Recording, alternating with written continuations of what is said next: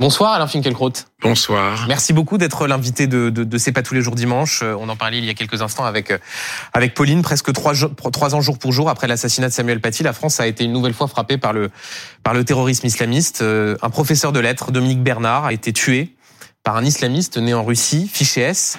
écoutez ce que disait de lui hier Béatrice, son amie de, de, de longue date. Écoutez. Il y avait énormément de monde, c'était impressionnant. C'était très très émouvant. Je m'attendais pas à voir une, un tel monde en fait. Autant comme ça, autant de gens sûrement qui sont venus se recueillir pour la mémoire de Dominique. Je pense que c'est important de garder en mémoire Dominique comme Samuel Paty. Voilà, c'est des gens qui font partie de la société, des gens qui sont là pour euh, instruire, euh, pour enseigner ce qu'ils savent. Et oui, c'était important que tout le monde soit là. C'est pas donné à tout le monde d'avoir la force, le courage mais bon, il fallait quand même quelqu'un de la famille qui représente. Donc euh, oui, j'étais contente d'avoir rencontré euh, des membres de la famille. Voilà, c'était ce matin à l'occasion de, de l'hommage qui lui a été rendu à, à Arras. Euh, trois ans après Samuel Paty, on n'a pas tiré les leçons de ce qu'il s'était passé, Alain Finkielkraut? Question, participer à l'hommage. D'après tout ce que j'ai lu, Dominique Bernard était un homme rare. Contre le nivellement, contre le tout vaut tout qui pénètre aussi l'école, ce professeur transmettait à ses élèves la grande culture. Proust, Julien Gracq étaient, semble-t-il, ses, auteurs, préférés. favoris. Donc euh, voilà, et je, je, je, crois vraiment qu'il faut s'arrêter sur cette personne qui avait quelque chose d'exceptionnel. Mais oui, c'est trois ans, presque jour pour jour, après la mort de Samuel Paty. Et on nous avait dit, il y aura un avant et un après Samuel Paty. Cette promesse n'a pas été tenue, ne pouvait pas être tenue. Là, l'assassinat de Dominique Bernard, s'inscrit dans une liste déjà longue de mises à mort. La France paye son laxisme migratoire. Il faut avoir le courage de le dire. D'ailleurs, Henri Kinsinger, il y, a, seulement quelques jours, a dit que les États européens avaient fait une erreur monumentale en accueillant un trop grand nombre de personnes ayant des croyances religieuses et des idées complètement différentes de celles des pays d'accueil. On va parler dans un instant du lien euh, que vous faites entre l'immigration et ce qui s'est passé, mais euh, est-ce qu'avant cela, ce n'est pas aussi, euh, au fond, le, signe que l'on n'a pas suffisamment pris au sérieux non seulement la menace islamiste, mais aussi les atteintes qu'il pouvait y avoir à la laïcité euh, dans les cours. Parce que ce qui remonte aussi de ce que l'on comprend, c'est que il y avait des signaux avant-coureurs de la part de cet assaillant, euh, avec des professeurs qui avaient vu euh, qu'il y avait une façon de refuser la laïcité, de s'en prendre à certains de ses camarades qui voulaient écouter de la écouter de la musique. On avait dit c'est la fin du pas de vague après Samuel Paty. Oui, il y a eu pas de vague. Il y a eu aussi une sorte d'incohérence au niveau gouvernemental, entre un Jean-Michel Blanquer qui voulait prendre le taureau par les cornes et un Papendiaï qui euh, refusait de voir les choses, qui avait commis un rapport sur la diversité à l'opéra, nous expliquant que euh, l'opéra européen classique était raciste ou à peu près. Maintenant, la, ligne de Gabriel Attal n'est plus la même. Ben, voilà. Bon, bon ça n'a pas aidé, si vous voulez, mmh. ce zigzag, ce en même temps successivement, si j'ose dire.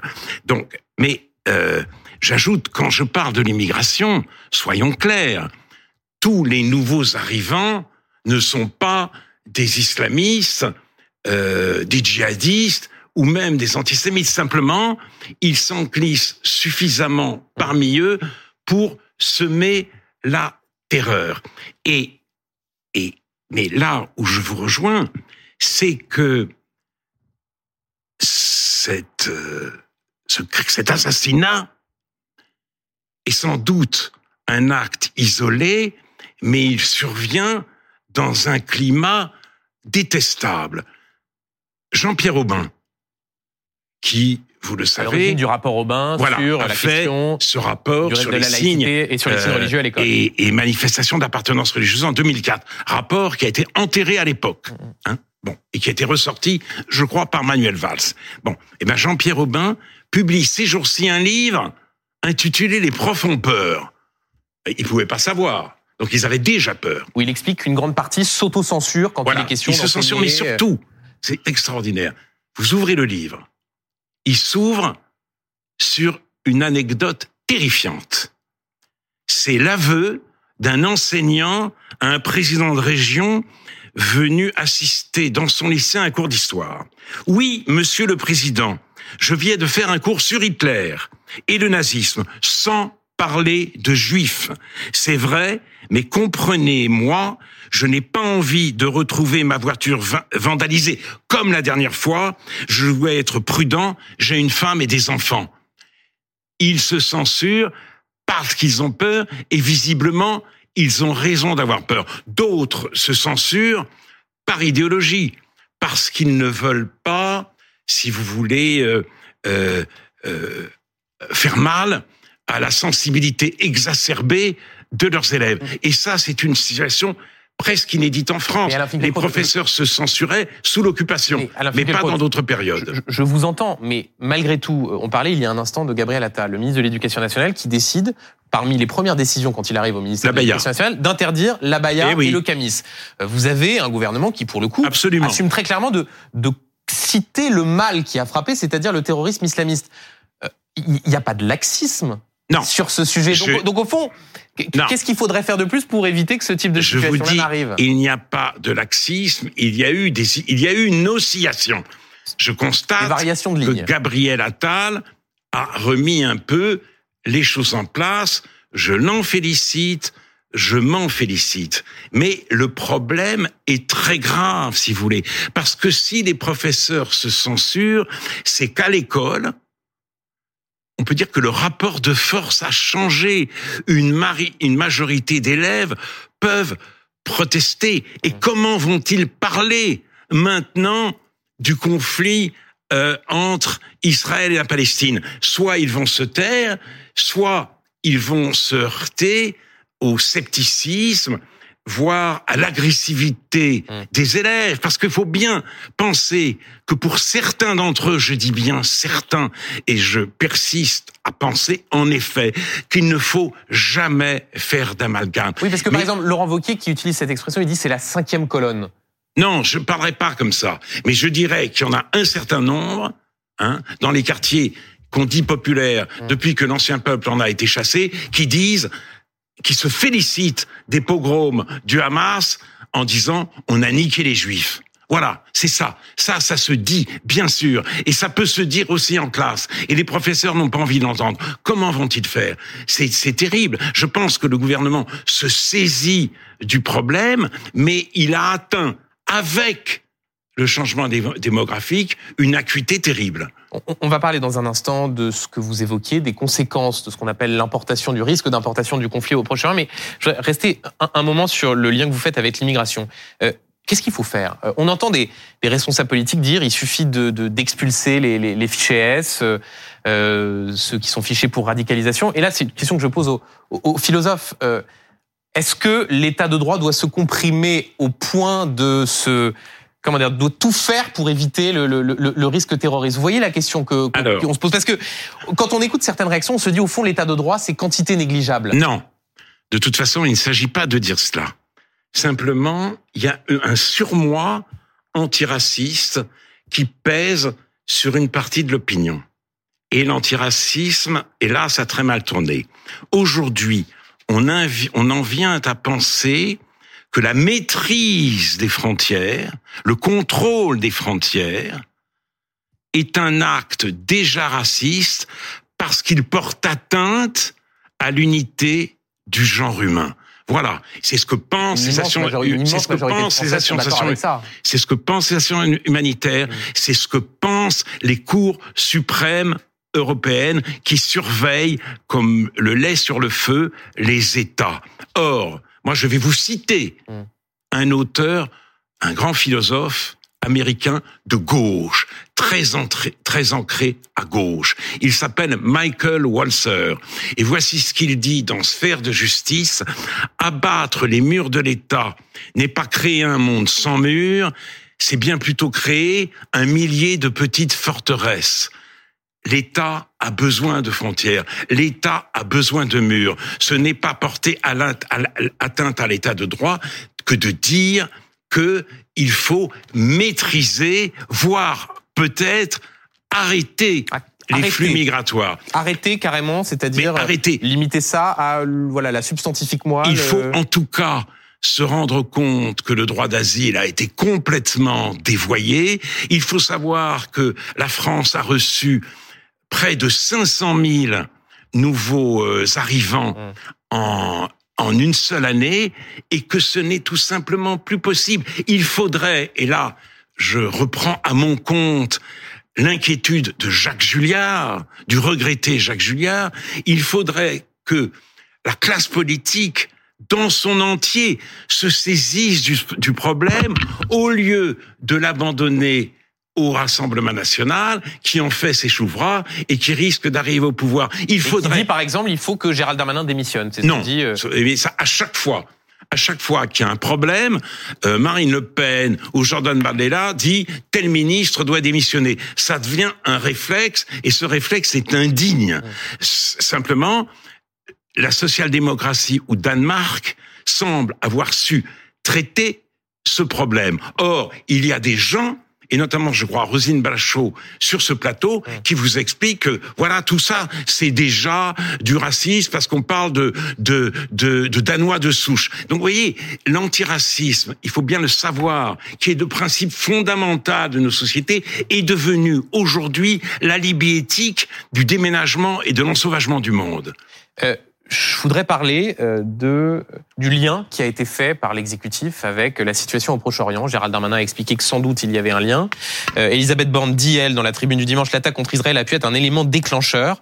Euh, est-ce que vous voyez dans ce qui s'est passé le signe que ça y est, le conflit entre Israël et le Hamas s'importe en France? Bien sûr qu'il y a un lien. Mais je vous reprends sur cette expression. Je n'aime pas qu'on dise le conflit s'est importé en France beaucoup de juifs ont manifesté euh, leur solidarité avec Israël après ces pogroms. Place du Troc, euh, Trocadéro, à Paris et dans d'autres villes. Malheureusement, il n'y avait pas énormément de non-juifs parmi les manifestants. Les manifestants. Mais bon, je laisse cette question de côté. Euh, pour autant, ils n'ont pas importé le conflit ne, on, ne, on ne dit pas il faut protéger les lieux de culte musulmans. Ce qui ce, ce que ce, ce que ce qui se ce, ce qui se passe à Gaza réactive le djihadisme en France et l'antisémitisme en France. Près de 200 actes antisémites ont été dénombrés par le ministère de l'Intérieur. C'est tout autre chose. Ce n'est pas le conflit du Moyen-Orient. Et, vous dites, c'est tout autre chose. Et vous dites l'esprit et, la pratique du pogrom ne gagnent la France et d'autres pays européens. C'est-à-dire que vous considérez que ce qu'il s'est passé en Israël menace la France et l'Europe.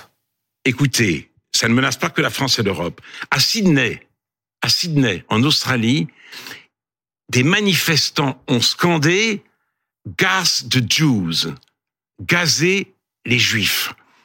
Et il y a aussi des manifestations très importantes déjà à, à Londres. Et à Berlin, on a collé des étoiles de David sur des maisons ou des appartements juifs à Berlin. Donc, et ce ne sont pas des Allemands de souche qui l'ont fait. Et à Paris, les, les, manifestations ont été interdites. Interdites, il y avait quand même 3000 personnes.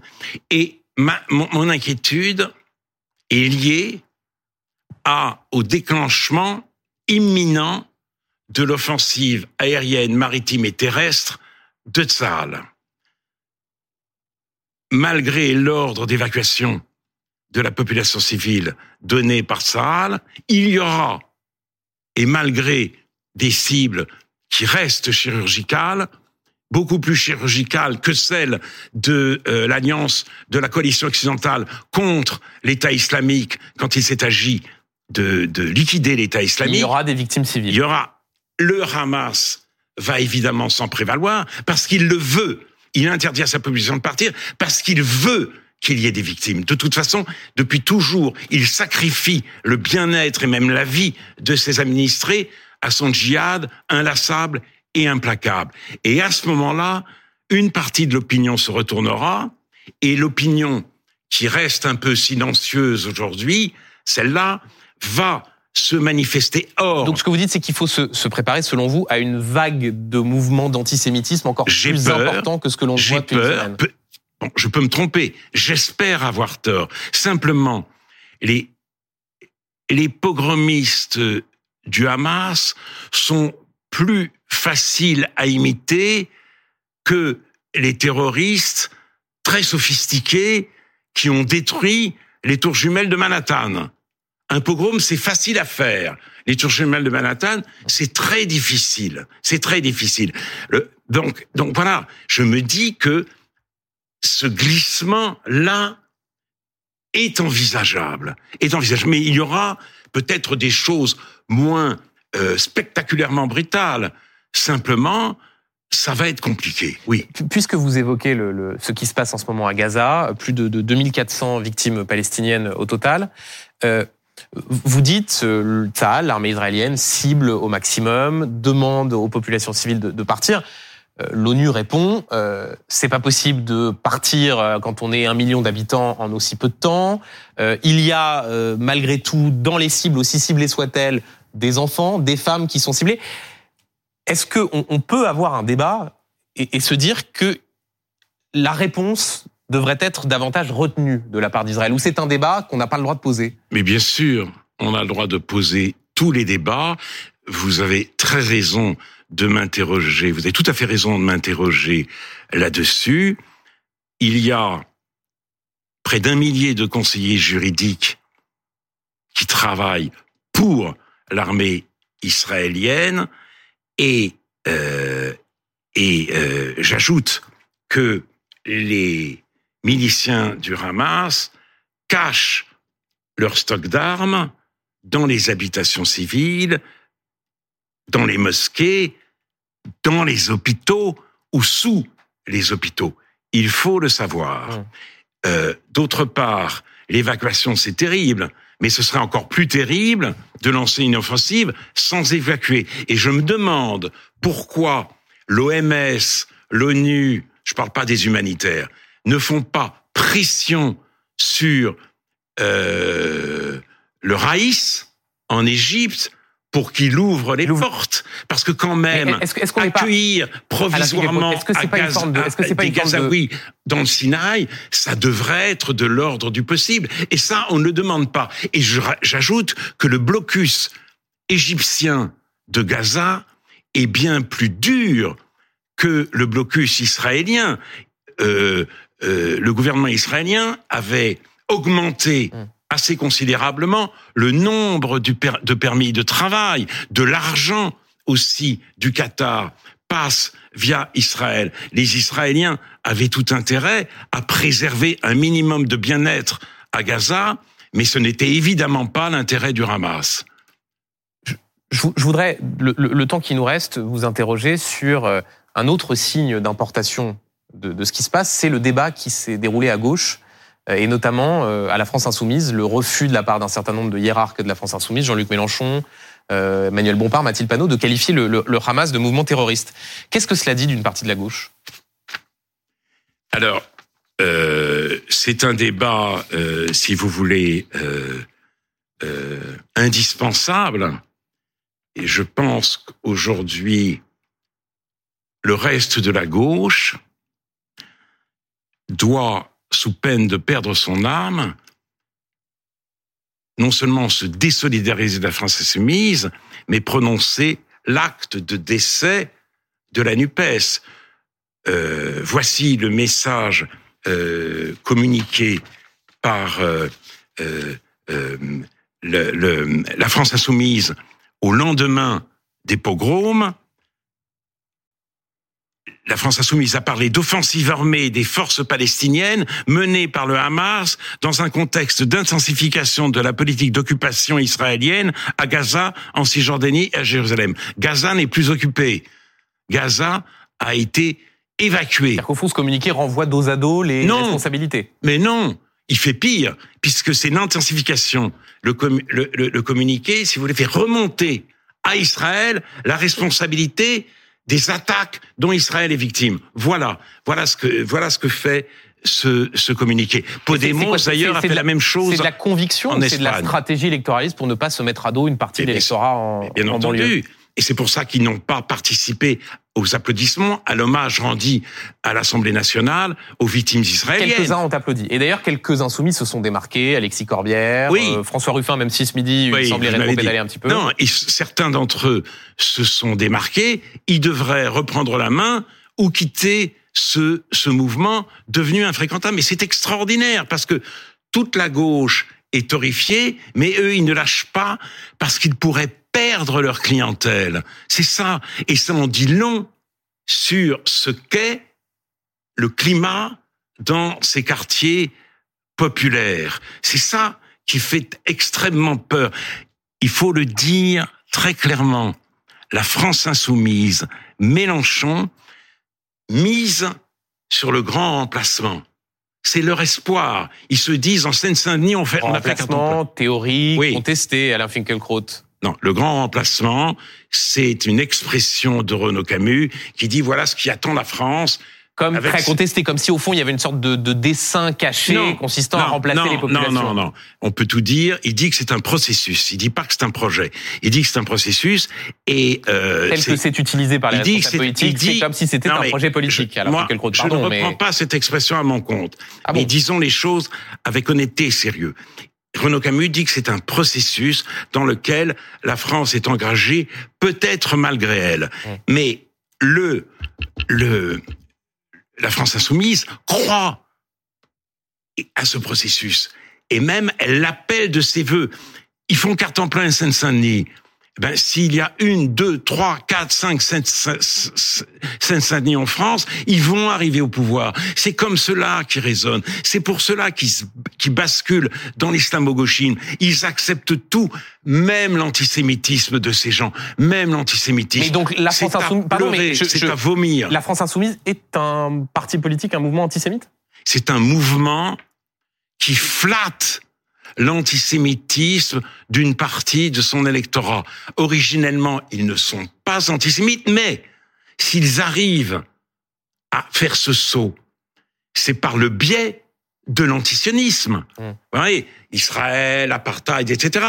Puisque le sionisme est une forme de racisme, cette, cette modalité de l'antisémitisme, c'est rien d'autre qu'une qu'une qu'une modalité de l'antiracisme. Nous entrons dans l'âge de l'antisémitisme antiraciste. Il faut se réveiller. Ce ça n'a rien à voir avec Hitler. Une dernière question, euh, Alain Finkielkraut. La conséquence de tout cela, c'est qu'au fond, le Rassemblement national et Marine Le Pen se normalisent, se banalisent, euh, compte tenu des erreurs qui sont commises par la France insoumise, ce qui est quand même un paradoxe quand on sait l'histoire du Front National, quand on sait qu'il a été dirigé par Jean-Marie Le Pen, connu pour ses sorties euh, euh, antisémites. Vous diriez désormais que le Rassemblement national est moins dangereux que la France insoumise? Écoutez, je vais pas raisonner ça, je vais pas, vais pas leur prendre la température. Il faut prendre acte de ce qui est arrivé, c'est-à-dire, on a l'impression que le mot d'ordre d'une partie de la gauche aujourd'hui, c'est le fascisme ne trépassera pas. On a besoin du- de la bonne vieille bête immonde qu'on connaissait, hein? C'est ça, la petite bête immonde qu'on pouvait caresser, etc. Tout d'un coup, elle, elle rompt avec son père, elle dit tout ça c'est fini, la Shoah est, est un des plus grands crimes de l'histoire de l'humanité, et on dit c'est pas vrai, c'est pas vrai. Au lieu de parler en ces termes, il importe que la gauche, comme toutes les autres composantes de notre vie politique, s'empare du réel, traite la réalité, ne pas laisser la réalité en cadeau au Rassemblement national, c'est un trop beau cadeau, et de ce cadeau, il peut en, arriver à venir au pouvoir. Merci beaucoup, Alain Finkielkraut, d'avoir été l'invité de C'est pas tous les jours dimanche. Vous reviendrez, euh, j'espère, sur ce, euh, sur ce plateau.